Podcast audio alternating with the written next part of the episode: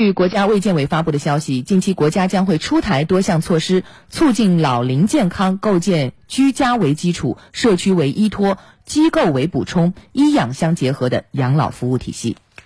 截至二零一八年底，全国六十五岁以上人口达一点七亿，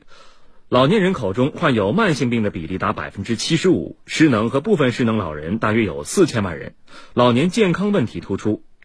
但现阶段，医养结合机构、康复护理机构、安宁疗护机构数量和服务能力严重不足。今年，国家卫健委将在九十个城市开展医养结合试点基础上，选取一千六百个城市社区和三百二十个农村行政村实施老年心理关爱项目，在西部十二个省区，每个省区选择一个地市开展老年健康西部行。通过义诊和上门服务等多种形式，提高老年人健康素养和健康水平。在全国七十六个市区开展安宁疗护试点，为疾病中末期患者提供身体、心理等方面的照料和人文关怀，控制痛苦和不适症状，提高生命质量。护理人才不足是制约养老服务业发展的短板。全国失能、半失能老人大约四千万，按照国际标准，老年护理人才缺口达五百万人。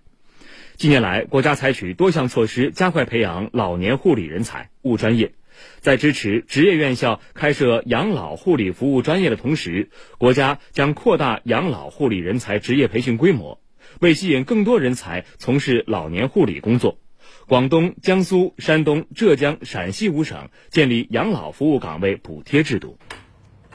自然资源部日前转发了财政部、国家发改委关于减免部分不动产登记收费的有关政策通知。决定从七月一号起对三种情形免征不动产登记费。来详细了解，